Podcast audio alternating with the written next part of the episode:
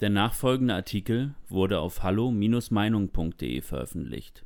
Krachende Niederlage für Merkel. Wie die gescheiterte AfD-Beobachtung einen jetzt erst Recht-Effekt auslösen könnte. Von Niklas Lotz. Es ist ein politisches Erdbeben. Der Verfassungsschutz darf die AfD vorerst nicht beobachten. Die Verkündung einer solchen Beobachtung war vollkommen rechtswidrig.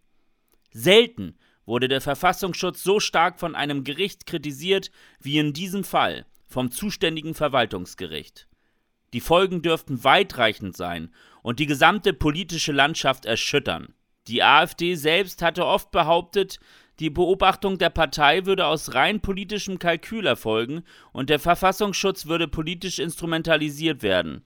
Diese These wird angesichts der neuesten Ereignisse wohl an Beliebtheit in der Bevölkerung gewinnen, denn anders als mit politischer Instrumentalisierung ist das blamable Vorgehen des Verfassungsschutzes nicht erklärbar. Warum sonst sollte der Geheimdienst einem deutschen Gericht eine Stillhaltezusage geben, nur um dann doch Informationen an die Medien durchzustechen? Offensichtlicher geht es nun mal nicht.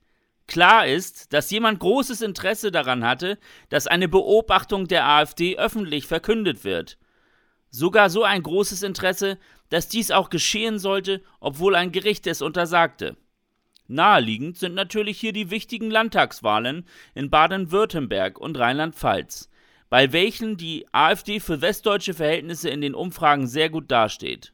Eine Instrumentalisierung des Verfassungsschutzes, um die ungeliebte politische Konkurrenz zu schwächen, ist in jedem Fall ein absoluter Skandal.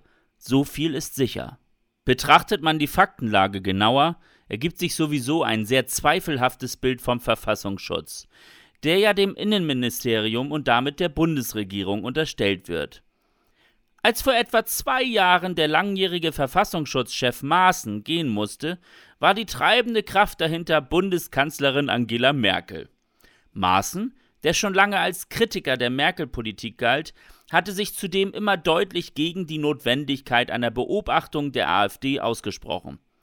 War das etwa der Grund, dass er seinen Posten räumen musste? Was in jedem Fall auffällig ist, ist die Geschwindigkeit, mit welcher unter seinem Nachfolger Haldenwang plötzlich eine Beobachtung der AfD möglich war. Fast so, als wäre Haldenwang nur unter der Bedingung befördert worden, diesen Dienst sofort zu erledigen. Gerade diese personelle Entwicklung beim Verfassungsschutz erscheint nun im Zuge der vorerst gerichtlich verbotenen AfD-Beobachtung noch einmal in einem ganz anderen Licht. Es scheint so, als wäre eine Beobachtung der AfD auf jeden Fall gewollt und das völlig unabhängig davon, wie die AfD sich verhält und ob sie sich von Extremismus distanziert oder nicht. Nachdem man jahrelang mit Konzerten gegen rechts, dramatischen Anti-AfD-Appellen, Diffamierungen in den Medien und einer systematischen Ausgrenzung der Partei offensichtlich kaum etwas bewirkt hat, feuert man nun die letzte und größte Waffe auf die Partei ab, den Inlandsgeheimdienst.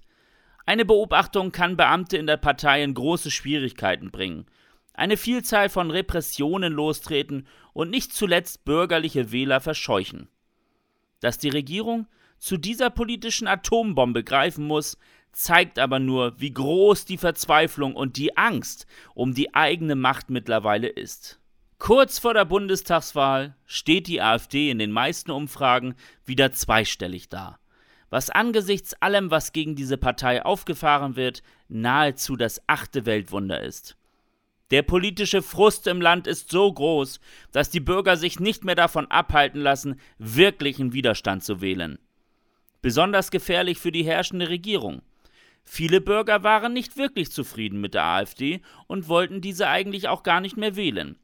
Die vorerst gescheiterte Verfassungsschutzbeobachtung könnte nun aber zu einer Mobilisierung von Wählern führen und damit genau das Gegenteil von dem bewirken, was sich viele in der Regierung von einer Verfassungsschutzbeobachtung erhofft hätten. Jetzt erst recht dürfte das Motto vieler Bürger sein, die dieses Jahr für die AfD stimmen werden. Die Lehre für die Regierung dürfte wiederum sein, dass man den politischen Gegner auch politisch bekämpfen muss. Auf ungeliebte Konkurrenz mit Gejammer und einer Instrumentalisierung des Verfassungsschutzes zu reagieren, wirkt auf den Wähler eben auch verdammt unattraktiv. Schließlich gäbe es die AfD ja überhaupt nicht, wenn die etablierte Politik nicht jahrelang versagt hätte und Millionen Bürger gegen sich aufgebracht hätte. Weitere Beiträge finden Sie auf hallo-meinung.de. Wir freuen uns auf Ihren Besuch.